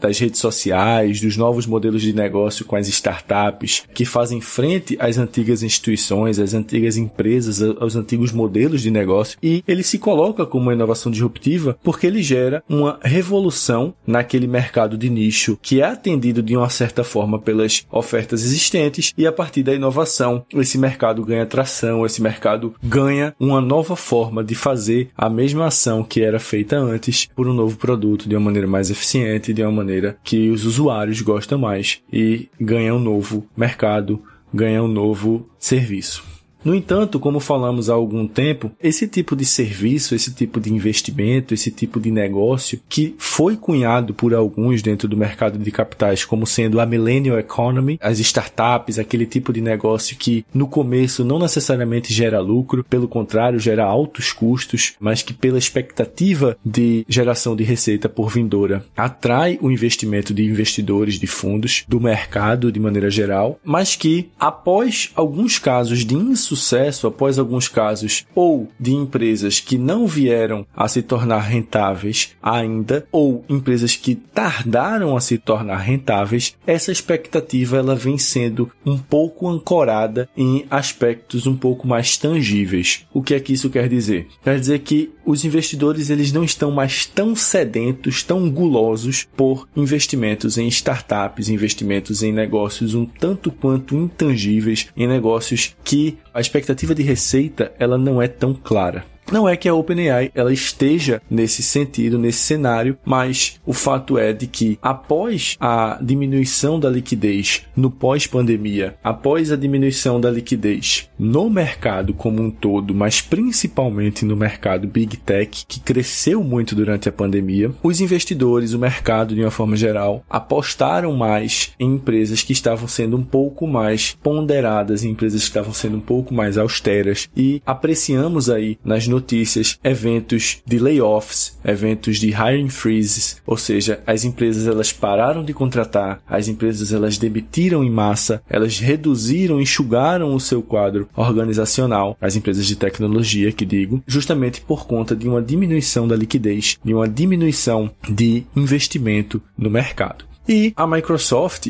dentre todas as empresas, dentre todas as big techs, foi a que melhor performou, a que fez ações, a que fez iniciativas que o mercado enxergou da melhor maneira. Ela, há muito tempo já, há um certo tempo, na realidade, parou de produzir hardwares, parou de produzir tecnologias celulares smartphones e outros tipos de device que não geravam resultado, que pareciam não ser o core business, aquilo que a empresa era boa fazendo e começaram a focar em iniciativas que deram mais certo. Ela realizou recentemente a compra da Activision, que havia comprado a Blizzard. Isso fez com que a empresa se consolidasse ainda mais nesse mercado de games, principalmente após a compra da Activision, que gerou um burburinho muito grande na Sony após vazamentos que mostraram que o Call of Duty da Activision era uma das principais receitas do PlayStation, que é da Sony, e também consolidou melhor a posição do Xbox, da iniciativa do mercado de games de maneira geral, por parte da Microsoft. O mercado, ele não viu de maneira muito negativa esse investimento que a Microsoft fez, porque fazia bastante sentido investir em inteligência artificial para onde todas as big techs estão indo, realmente esse é o caminho, esse parece ser o norte. No entanto, uma notícia que foi veiculada recentemente em diversos sites, ela vem trazendo uma certa preocupação, que é a notícia de que para conseguir suprir toda a demanda aos serviços do ChatGPT e da Dali, a OpenAI vem utilizando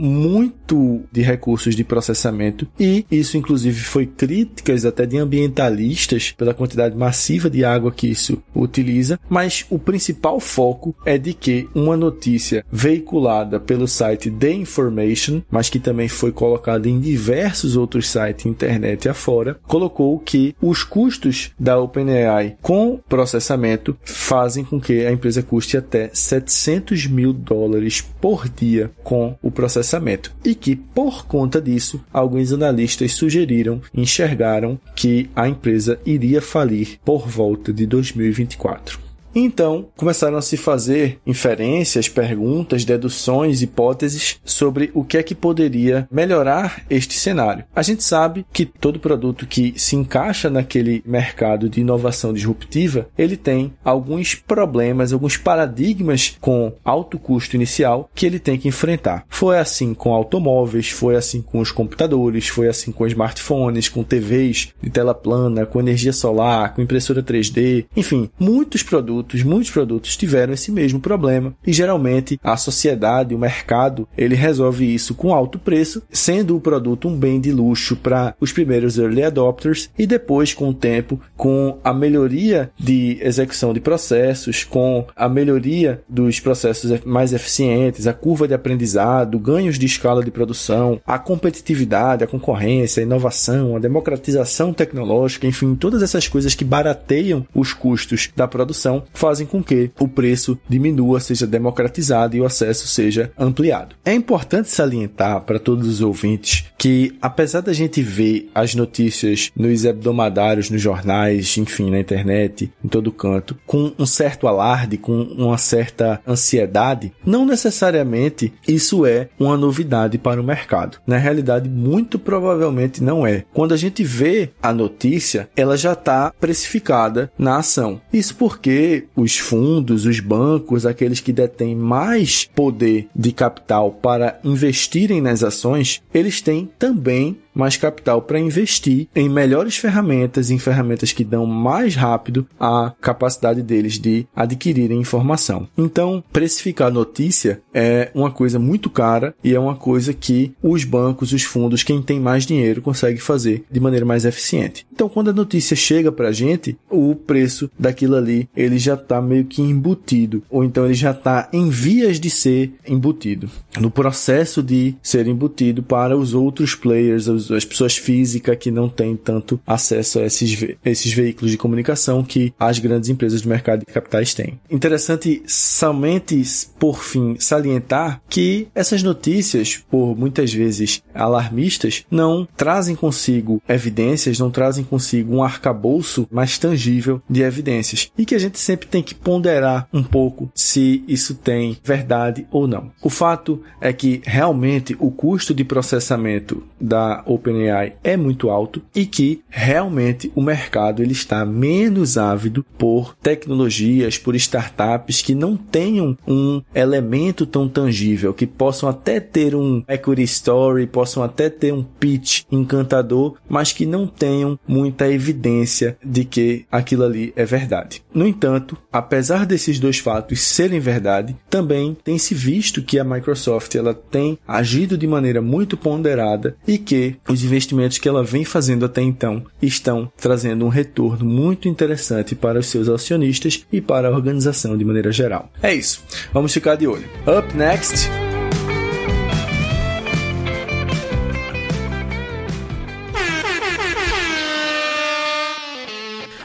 Runs naked through a dairy farm? Florida man, Florida man, who never fears any bodily harm. Florida man, Florida man. Vamos pra Florida Man. E o que, que o, o homem da Flórida aprontou dessa vez? Na verdade, um Florida Bear, JP. É um Olha. urso. História de urso aqui no. Aliás, não é um urso, é uma ursa. Olha só, Florida Bear andou causando alvoroço num parque temático. Olha que situação. Uma ursa preta foi avistada na área da Frontierland, no Magic Kingdom da Disney. Aham. E fez com que algumas partes aí do chamado lugar mais mágico da Terra fechasse temporariamente durante a tarde dessa semana. Tá? Uma coisa que nunca acontece, o parque fechar e fechar várias áreas só por causa disso aqui. Segundo, inclusive, o, o aplicativo, né, o My Disney Experience, eles tinham filas enormes, que os caras jogaram lá os números lá pra cima, que é pra ajudar a galera a nem chegar perto da área que tava, pra, pra não ver o que tava acontecendo, né, essa aqui é a verdade, enquanto eles estavam fechando essas áreas, tá? E isso aí acabou levando ao fechamento de várias atrações, né? Então, algumas mais conhecidas da galera. Então, por exemplo, a Big Thunder Mountain, o Hall dos Presidentes, a Liberty Square River, o, o, o naviozinho, a Pirates Adventure, Tom Sawyer Island, etc, etc. E, basicamente várias atrações da Fantasyland, da Frontierland e da Main Street, tá? No final uh, do dia, né, a Disney soltou um comunicado que estava, enfim, reabrindo a Frontierland, a Liberty Square uh, e a Adventureland, lá do seu Magic Kingdom, porque tinha encerrado aí as buscas por mais ursos, tá? A Comissão de Conservação e Peixes uh, e de Vida Selvagem, claro, da Flórida, é tudo junto. Não sei por que mais colocam tudo no, no mesmo junto, é mais trabalho para pouco agente de, do meio ambiente, mas tudo bem. Eles disseram que capturaram com segurança uma ursa de tamanho adulto que estava em cima de uma árvore. Esse evento acabou chamando a atenção da mídia, da polícia, a ponto de colocar um helicóptero filmando.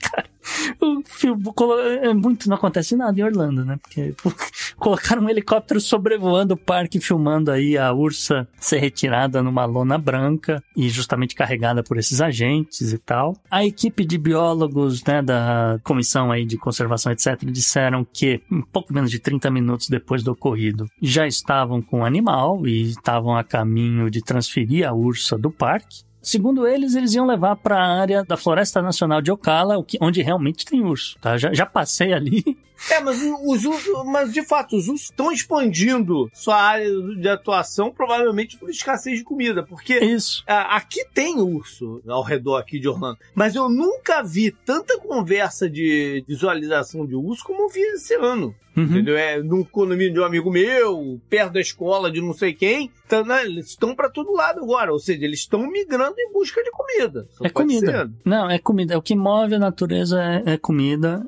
E uh, só vê as abelhas, né? a abelha é a maior prova disso. E de toda forma, de novo, isso tem a ver com o nosso tema aqui, essa questão climática, Sim. que, de novo, as pessoas podem negar o quanto quiser, mas você não pode negar que apareceu uma ursa no maior parque temático. Sim. Do...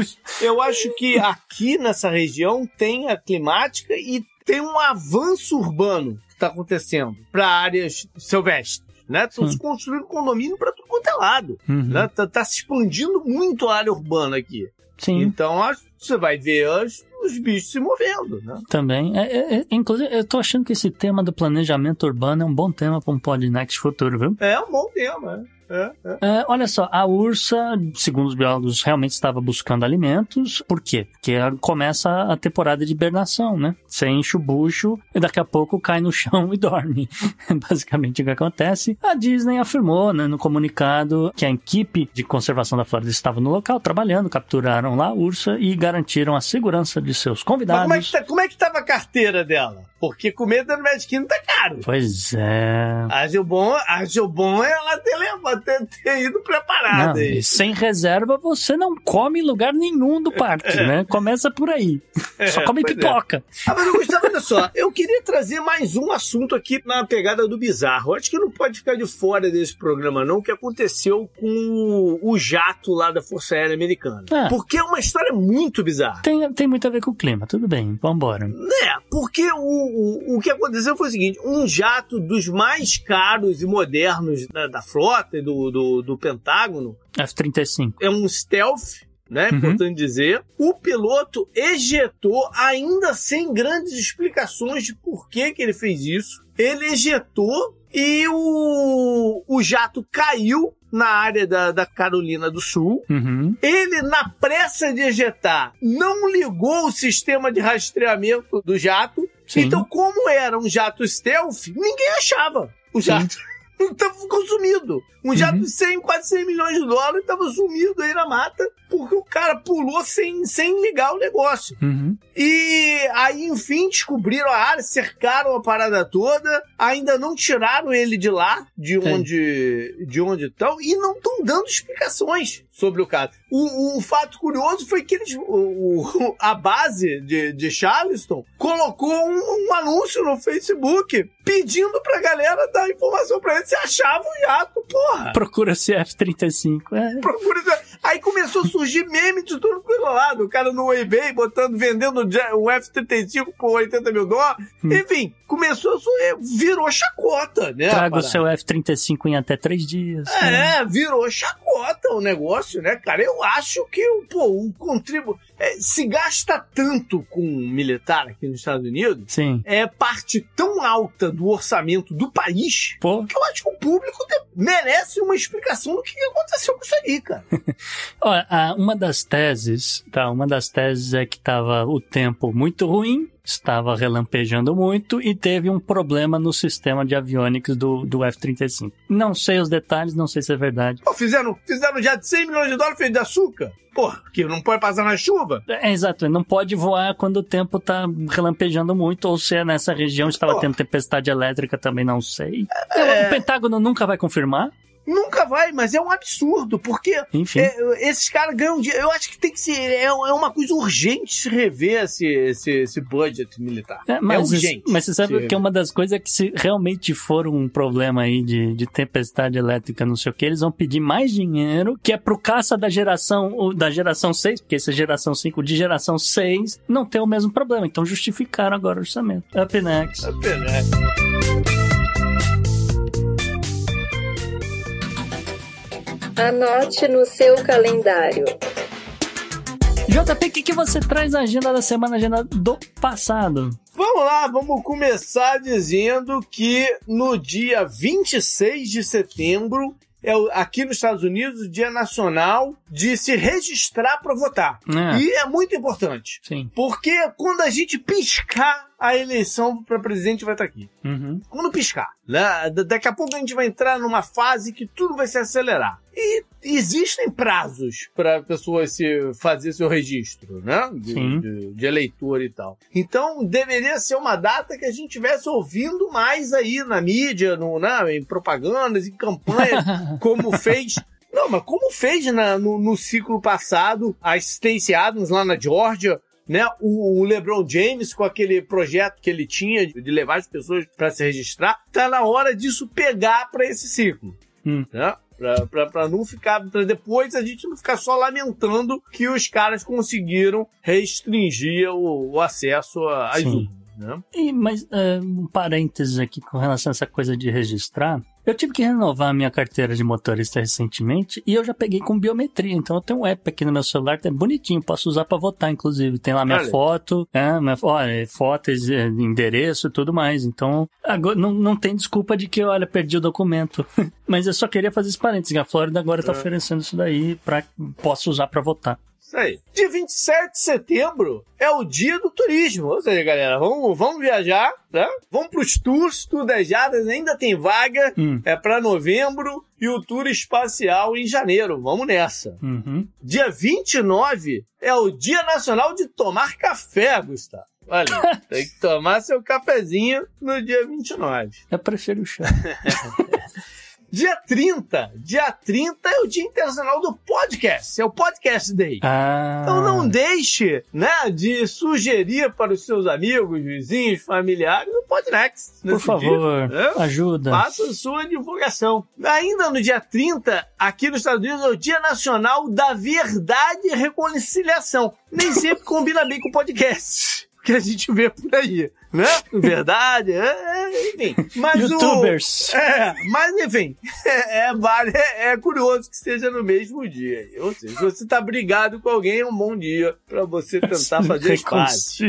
É, tentar fazer as pazes. E em esporte, no dia 30 também, Hum. vai rolar a final do campeonato de Australian Football. Não é futebol normal. É. Nem é futebol americano. É o Australian Football. Coisa no meio do caminho. Com regras muito próprias. Mas é bacana, é movimentado. Pode contar com estádio lotado, muita Sim. embalo aí pra esse jogo. A final vai ser em Melbourne, Hum. num estádio de cricket, lá em Melbourne, diga-se de passagem. Ainda a gente ainda não sabe os finalistas, porque as semifinais vão acontecer no 22 e 23. A gente tá gravando dia 21. Então eu ainda não sei quem vão ser os finalistas do, da parada. Mas eu chutaria aqui com com 100% de orelhada, porque não tenho a menor ideia de quem é bom, que vai ser Sidney contra Brisbane. Beleza, Hum. vamos lá. Depois, depois vou botar um dinheirinho em Sidney contra, contra Brisbane. Tá bom. E considerando que a Austrália recentemente foi sede da Copa aí sim de futebol feminino, né? O pessoal ainda Hum. tá aí né, animado esportivamente por lá. Muitas eleições. Muitas eleições. Começando por dia 29 de setembro, lá no sul da África, Hum. em Eswatini. Eswatini. É, bem pequeno. É eleições da sua Assembleia. Eswatini ainda é uma monarquia. Sim. O rei é o Miswati terceiro. e tu sabe que tem uma curiosidade lá que a, a rainha mãe tem um título de nobreza importante. Entendeu? Hum. Não é nem a, a esposa, né? nem a rainha. A rainha mãe, a mãe do Mizwan. Hum. Mas o sistema da, da, da Assembleia é bicameral, né? Tem seu, sua Câmara Baixa e o seu Senado. São 66 cadeiras, 55 delas eleitas né, diretamente, 10 são apontadas pelo rei, 10 pessoas são apontadas pelo rei, e tem mais uma que é o speaker, que eu, eu pra ser sincero, eu não entendi como esse speaker é eleito. Não entendi como esse speaker. Mas tem esse outro que é esse cara que é eleito de alguma forma. Ele... É, o speaker é basicamente o presidente da Câmara, tá? É que ele não tem um. Mas, mas tem o primeiro-ministro. Sim, eu Aí que sei. tá. É, é que não, não é o mesmo cargo. É que é, é, isso é o sistema do parlamento britânico. O speaker, ele é eleito sim, tá? É que ele não tem o status de um Arthur Lira, tá? Não, ele não tem o Eu status só não um cara assim. é como ele é eleito, entendeu? Ah, o tá. método dele ser eleito é que eu não entendi. De Talvez passagem, seja de forma indireta, ou talvez É. seja nomeação, tá? Porque às vezes acontece isso também. Pode ser. O primeiro-ministro é o Cleopas de Lamine. Ele deve seguir. A tendência é que ele deve seguir. Dia 30, a gente vai para as Maldivas, que a gente vai para o segundo turno. Ah, né? é Eu já, já falei, é, já tinha falado do primeiro turno, agora chegamos no segundo turno. Hum. Que o atual presidente, o Soli, vai disputar contra o Mohamed Mouizi. E o Mohamed Mouizi teve melhor performance na, no primeiro turno. Teve mais ou menos 46%. O atual presidente, 39%.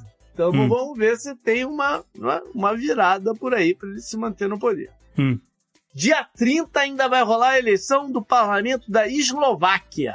150 cadeiras. É um snap, eleição snap, porque rolou um voto de não, não confiança do em dezembro de 2022, anulando a eleição de 2020. Então vamos ver no que vai dar por aí. O nome dos partidos são um pouco engraçado porque quem teve melhor performance nessa eleição de 2020 foi um partido que se chama Ordinary People and Independent Personalities.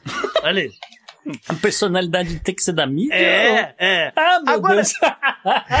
Isso é muito bom. Agora você deu um chute, Gustavo. Qual é, qual é o viés desse partido aqui?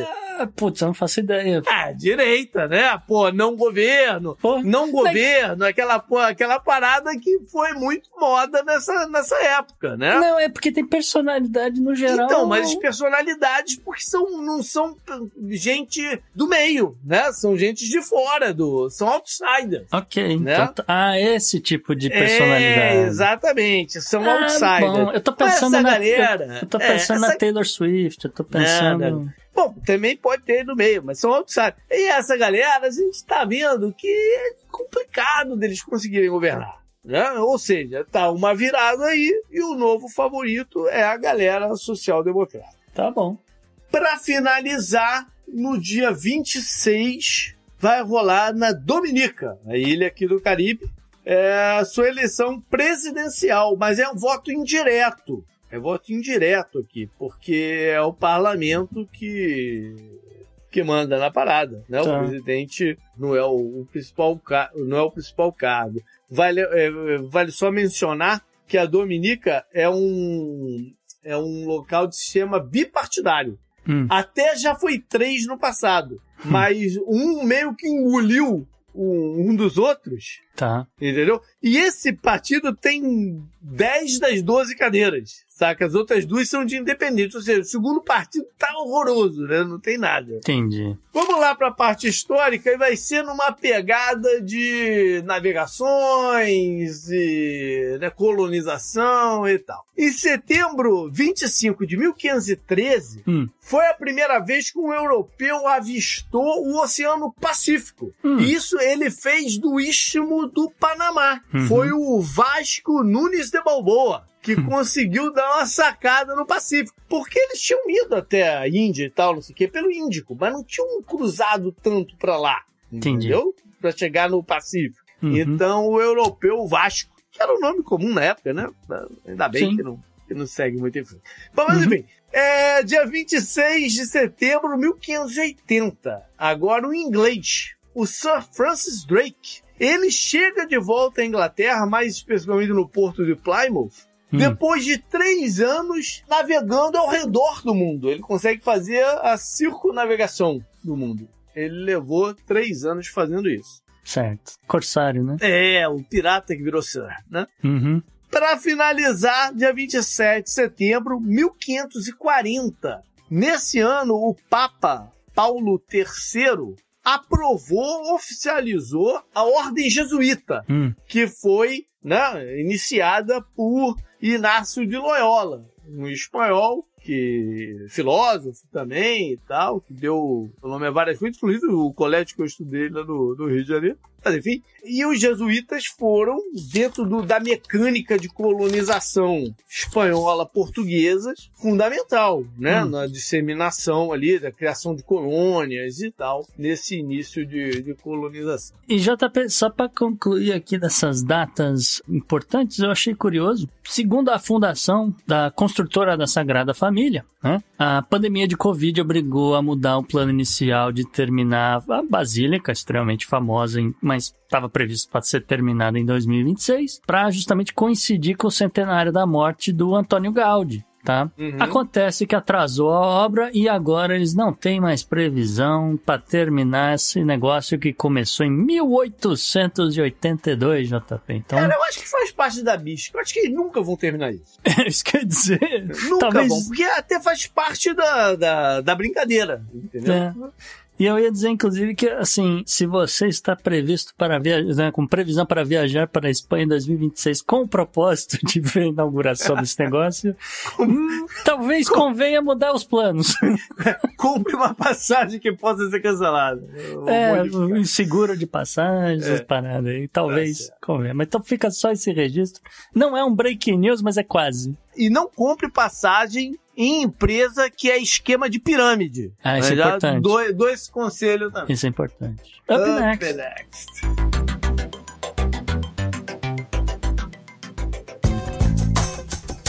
Esse eu recomendo para você.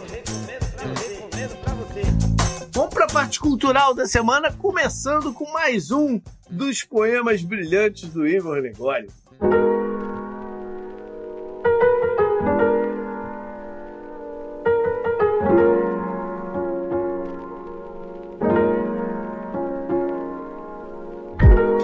Olá, meu nome é Igor Gregório, sou um poeta paraibano que irá recitar aqui para vocês um poema. Certa vez fui com minha esposa a São Paulo. Lá fomos numa simpática feira de antiguidades localizada numa praça. Andamos para lá e para cá e paramos finalmente em um dos bancos da praça para descansar. Poucos minutos depois, um ciclista se aproxima, desce da bicicleta e senta-se num banco, perto da gente. O jovem homem de cerca de 30 anos tira das costas a mochila de entregador, abre ela e de dentro dela tira uma sacolinha, e olhando para o tempo começa a abrir os pequenos pacotinhos que estavam dentro da sacola e comer seus conteúdos. Bolinhos industrializados, um suco de caixa, salgadinhos, entre outras guloseimas. Eu e minha esposa olhamos a cena e posteriormente comentamos como uma pessoa que trabalha em algo tão exaustivo pode comer aquilo como uma refeição. Bom, meus caros ouvintes, para minha tristeza, não somente comem como sobrevivem dessa forma pouco se importando se a comida está em um recipiente ou invólucro de plástico e se aquele plástico vai se fazer mal ao planeta. Pouco se importando com o planeta ou o meio ambiente, sabe por quê? Porque sobreviver por mais um dia é mais importante para essas pessoas que qualquer outra coisa. E é sobre isso que os meus versos dessa semana falam. O nome do poema é Bucho Cheio e ele diz assim: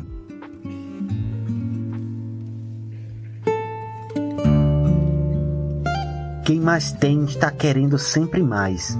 Quem tem menos está tendo sempre menos. Os problemas sociais não são a menos e a pobreza boia nos desastres naturais. Quem mais sofre sobrevive de acenos neste mundo onde os ricos acumulam. Acumulam tanto que os dejetos copulam e entopem as mentes e os terrenos. O meio ambiente que os ricos rotulam não passa de utopia de bolsos cheios. Os que precisam comer estão alheios ao que os ambientalistas especulam. Acabar com a desigualdade e seus meios é o começo para a vida não ter fim. Quem mais pode tem que dizer sim à divisão e não à soma e seus floreios. Preservação começa pelo jardim em que floresce a nossa democracia. Precisamos distribuir com empatia a justiça e as riquezas para assim brotar a flor que abranda a agonia, inebriando a sociedade de beleza. Pois para fazer parte da natureza, precisamos sentir a poesia, e só pensa em poesia quem está de bucho cheio. Obrigado ao Podnex pelo espaço. Para me encontrar nas redes sociais é só procurar Igor Gregório. Um cheiro grande, meu povo, e até a próxima semana.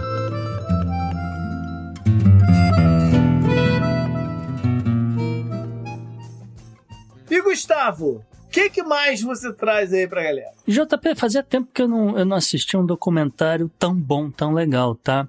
Eu finalizei, são quatro episódios, eu finalizei Procurado, a fuga de Carlos Ghosn. Carlos Ghosn, se você se lembrar, é aquele sujeito que era nascido no Brasil, em Porto Velho, mas criado basicamente na França, ele nem português direito fala. Mas, mas de origem libanesa, né? Origem libanesa, exatamente. O pai dele era libanês, a mãe brasileira. De toda forma, ele, belo dia, se tornou presidente da Michelin. Da Michelin chamaram ele para colocar a ordem na Renault no meio dos anos 90. Ele botou ordem na casa e depois ele acabou expandindo, né? A ideia era expandir a Renault pelo mundo. Ele virou também, ele, ele não é que ele virou presidente, mas ele foi uma aliança. Eles chamaram de hum. aliança, né? Tanto no lado do Japão quanto da França. A aliança entre a Renault e a Nissan. E ele basicamente salvou a Nissan naquela época. E, enfim, é, milhares de coisas aconteceram. O cara virou super estrela, virou. Na época, inclusive, colocavam ele à frente do, do Bill Gates como os maiores uh, é, CEOs do planeta. Ele virou personagem de mangá, de anime tá? Isso é curioso pra caramba, porque se você, se olhar a foto dele, você, na hora você fala, esse cara tem cara de personagem de anime. Claro que depois que passou o tempo ele virou vilão, né? Personagem vilão, mas na época era super-herói. E o cara teve essa confusão toda dentro do, da Nissan, que acabou levando a, a uma prisão de pessoas ligadas a ele e eventualmente a ele. Aconteceram milhares de coisas, isso tudo aparece no, nesse documentário, contando né, tudo que ele passou até ele ser solto e depois ele foi preso de novo. Aí é que vem a tal da fuga dele, que não é nada espetacular como circulou na mídia, na verdade é uma coisa extremamente simples. É, eu entendo perfeitamente o posicionamento japonês após a fuga do cara, porque foi uma coisa assim tão idiota que tinha uma falha de segurança gigantesca no Japão e é por isso que os caras meio que se sentiram meio que humilhados, sabe qual é? Ele foi numa caixa de instrumento musical, não é para assim? Exatamente. É uma coisa extremamente idiota e o cara conseguiu fugir e na maior e foi da, da, de Osaka para Istambul, de Istambul ele chegou no Líbano, onde ele continua morando até hoje. Ele com a esposa, inclusive. A esposa é francesa. Mas assim, o que, que eu gostei desse documentário que eu achei diferente? Os primeiros três episódios, mais ou menos, você é apresentado ao sistema judiciário do Japão. Que não é uma coisa muito mainstream né? Não é uma coisa que é muito falada. Uhum. E o sistema judiciário no Japão é extremamente nocivo aos direitos humanos. É uma Olha. coisa extremamente absurda. E eu não fazia ideia, tá? Do, de realmente, o, o, não só o Carlos Gon, mas as pessoas que estavam ao redor dele uh, e outros prisioneiros mil têm que passar por esse negócio do Japão, que é voltado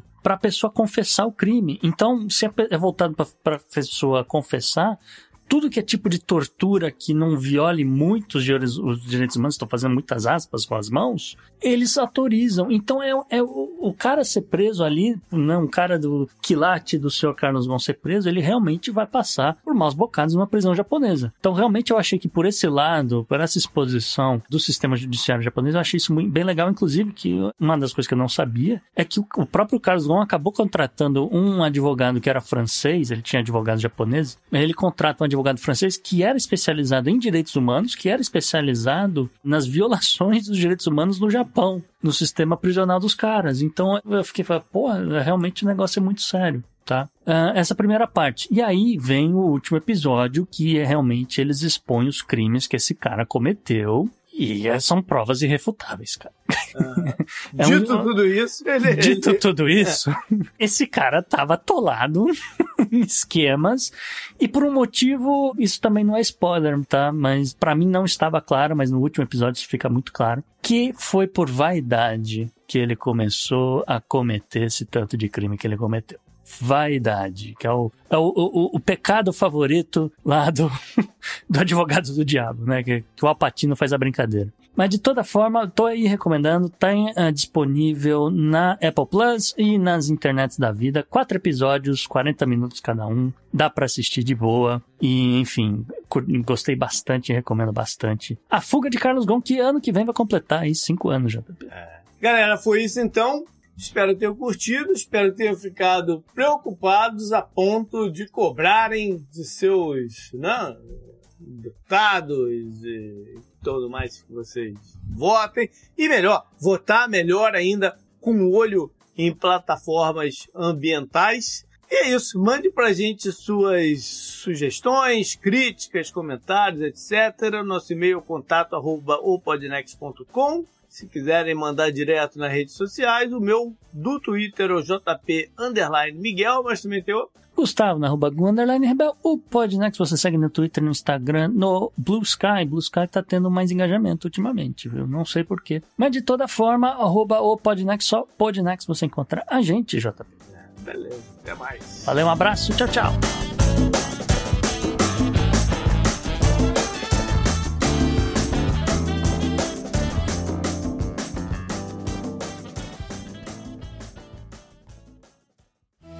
Este episódio foi editado por Atelas, soluções em áudio para podcasts.